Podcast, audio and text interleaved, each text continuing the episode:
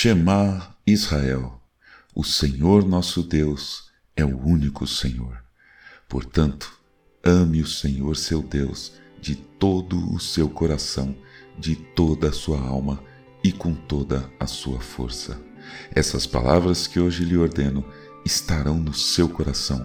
Você as inculcará a seus filhos e delas falará quando estiver sentado em sua casa, andando pelo caminho, ao deitar-se e ao levantar-se.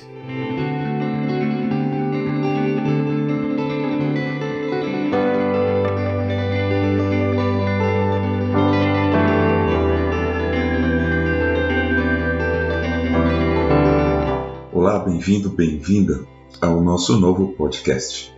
E o nosso primeiro episódio vai explicar o porquê dessa palavra Shema.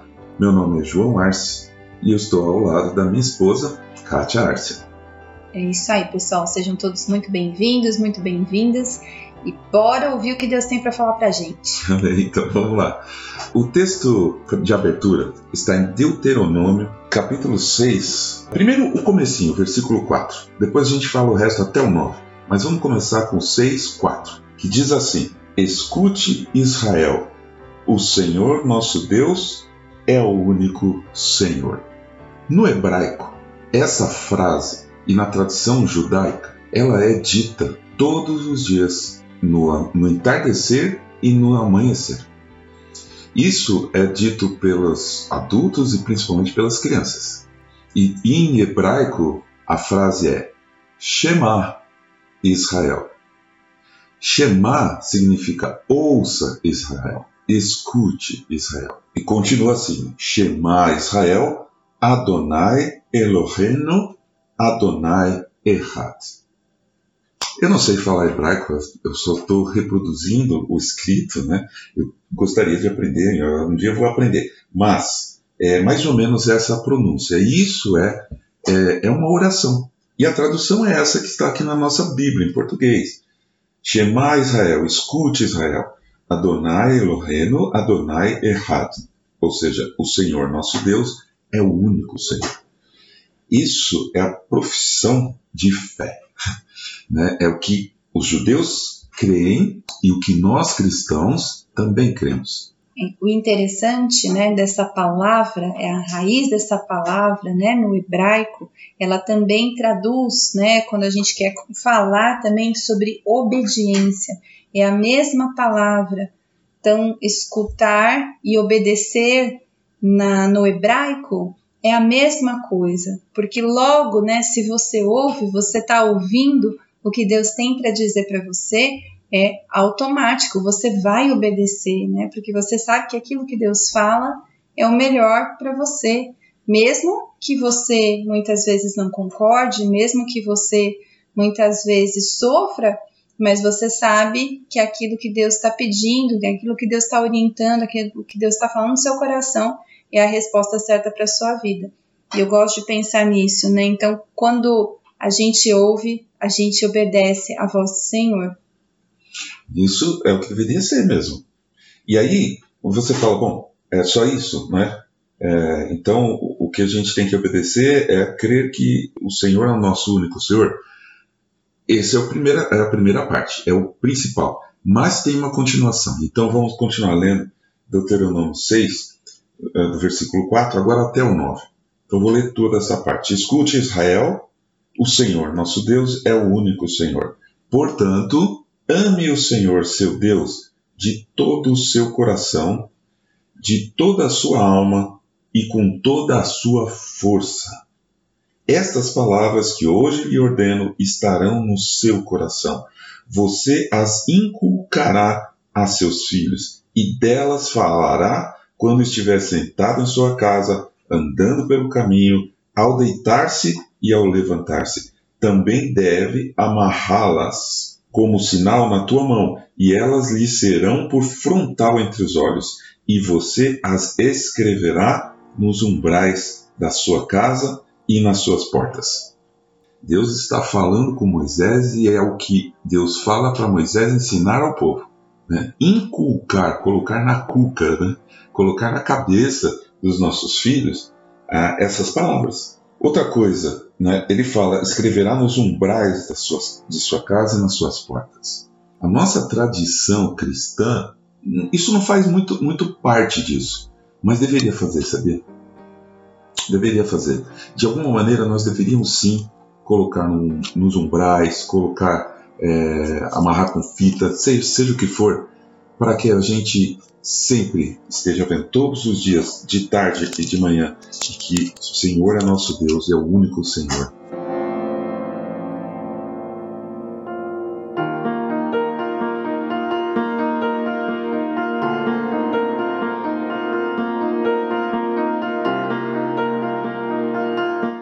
Tem, tem duas coisas muito interessantes, né? Assim, muitas vezes a gente observa que existe um questionamento muito grande sobre a constância, como manter a constância no nosso relacionamento com Deus. Né? E eu acho que esse versículo ele tem muito a ver com isso. Essa passagem toda de Deuteronômio é um ensinamento para guardar a palavra de Deus, né? Escrever, amarrar, né? Pôr por, por frontal, né? Na, na, testa ali você vai lembrar, pôr na porta onde você está passando, né? Um costume judaico até, né? É, é ter um, um, uma sinalização de respeito ao passar por um umbral de uma porta. Então, isso tudo é para que a gente, quando a gente está pensando na palavra de Deus, meditando na palavra de Deus, sei lá, na possibilidade três vezes por dia, se alguém pode fazer isso, é uma forma da gente se encher daquilo que a gente precisa transbordar. E tem uma passagem muito bonita lá em Jeremias, no capítulo 31, no versículo 33, que fala exatamente o seguinte: olha, porque esta é a aliança que farei com a casa de Israel. Depois daqueles dias, diz o Senhor, na mente lhes imprimirei as minhas leis, também no seu coração as inscreverei. Eu serei o seu Deus e eles serão o meu povo. Nós vivemos no tempo do Espírito Santo e glória a Deus por isso, porque é, vivendo com o Espírito Santo, isso além da gente poder, obviamente, escrever por fora, ter o hábito, de repente, né, de ter versículos, passagens, o, o hábito de meditar, nós também temos o Espírito Santo para fazer com que a gente se lembre, que a gente desperte, porque a lei já está no nosso coração, a palavra do Senhor está no nosso coração, ele tem nos ensinado. Então, nós temos é, o Espírito Santo para nos ajudar. E embora isso fosse né, o, o Shema, é uma oração e, e um ensinamento né? Eu até recomendo quem puder assistir. Existe uma série The Chosen e, e, existe um episódio nessa série, né, especificamente muito bonito que as crianças recitam o Shema. E isso é um hábito judaico, né? Então é muito bonito que a gente é, também pudesse entender que o Espírito Santo quer gravar essa lei de amor no nosso coração.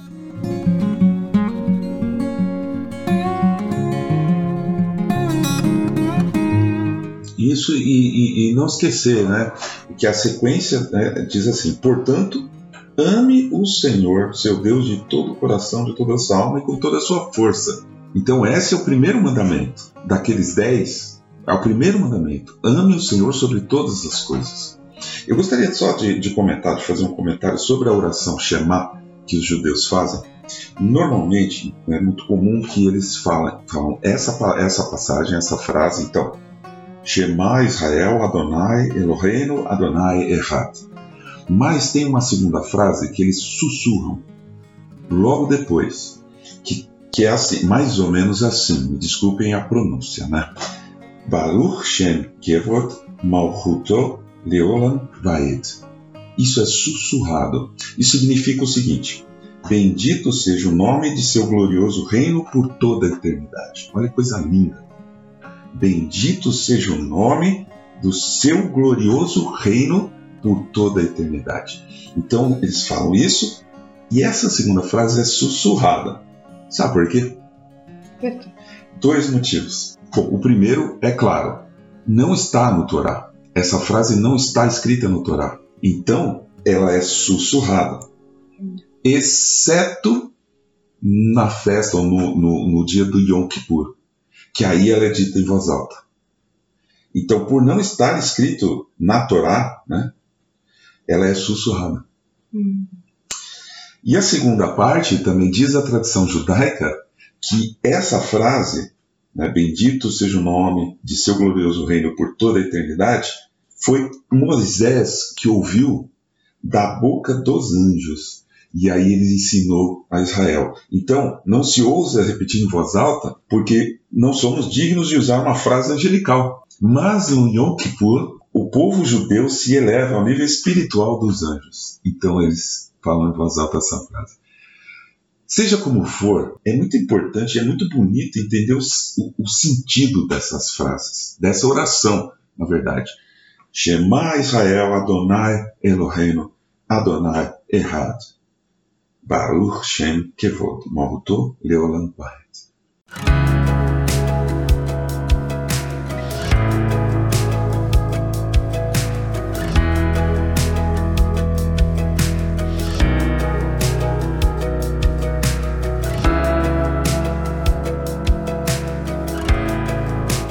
Criança é ensinada a falar isso na hora de, de deitar e na hora de acordar, todos os dias.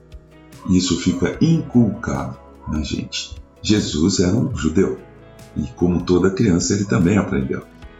Então, Jesus também falava isso na hora de acordar, na hora de, de que estava escurecendo, né? No final do dia, ele também falava isso. E olha só, aonde ele cita isso. Vamos lá em Mateus, capítulo 22, versículos de 34 a 40. Olha só, isso é maravilhoso. Entretanto, os fariseus, sabendo que Jesus havia silenciado os saduceus, quer dizer, Jesus colocou né, silenciado no sentido, pronto, está concluído. Eles ficaram quietos, eles não tinham mais o que falar. E os fariseus perceberam isso, então reuniram-se em conselho. E um deles, intérprete da lei, querendo pôr Jesus à prova, perguntou-lhe: Mestre, qual é o grande mandamento na lei? Pausa. Eles estavam pondo Jesus à prova. Eles queriam ouvir se Jesus ia, ia fazer alguma enrolação, se ele sabia mesmo. E aí Jesus vira e fala uma frase que todos eles de criança repetem. Todos eles os fariseus, os saduceus, todos eles, sabiam de criança. É como se Jesus falasse, mas isso aí todo mundo sabe. Qual é o primeiro mandamento? Não precisa ser eu para falar. E aí, vamos lá. Versículo 37. Jesus respondeu: Ame o Senhor, seu Deus, de todo o coração, de toda a sua alma e de todo o seu entendimento. Jesus fala a continuação do Shema. Este é o grande e primeiro mandamento. E o segundo, semelhante a este, é: ame o seu próximo, como você ama a si mesmo. Destes dois mandamentos dependem toda a lei e os profetas. Além de falar o grande mandamento, o primeiro, Jesus coloca esse segundo mandamento, que é o que fazia falta naquele tempo e o que faz falta nesse tempo. Ame o seu próximo, como você ama a si mesmo. É interessante observar que esse segundo mandamento é uma citação também de Levíticos 19, 18. Então, Jesus, ele sempre respondia com a palavra, né? Tudo que ele citou, tudo que ele mencionou é sempre uma citação da palavra, do que já existia, do que foi falado, do que foi registrado pelos profetas também, né? Mas que parecia ter sido esquecido, né? É óbvio, a, a, eles estão perguntando com o intuito de testar Jesus, mas a gente vê isso na vivência, na prática, né? A gente vê isso nos nossos dias de hoje, né? É, se nós seguirmos esses dois mandamentos, certamente né, nós estamos cumprindo é, aquilo que o Senhor nos ensinou. É, e assim, fica tão claro, né? Se todos seguíssemos esses dois mandamentos, não teria mais problema. Porque se eu amo o meu próximo, eu não vou fazer nada errado para ele. Eu não vou roubar, não vou enganar, eu não vou mentir. E amar a Deus acima de tudo. Então que nós coloquemos isso nos umbrais das nossas portas. Que nós amarremos no nosso, na nossa mão que o Senhor, nosso Deus, é o único Senhor e que a primeira coisa que a gente tem que fazer é amá-lo com toda a nossa força, com todo o nosso coração, com toda a nossa alma, com todo o nosso entendimento, mente, coração e espírito. amar o Senhor sobre tudo e automaticamente amaremos o nosso próximo, ao nosso próximo também. Hum. Então é isso. Que você tenha uma ótima semana que vem pela frente, com as bênçãos do Senhor. E vamos pensar nisso durante a semana. Chamar, chamar Israel, chamar Brasil, chamar Rússia, chamar Estados Unidos, chamar o Senhor é o nosso Deus, é o nosso único Senhor. É isso aí. Até a próxima semana. Tchau, tchau. Tchau.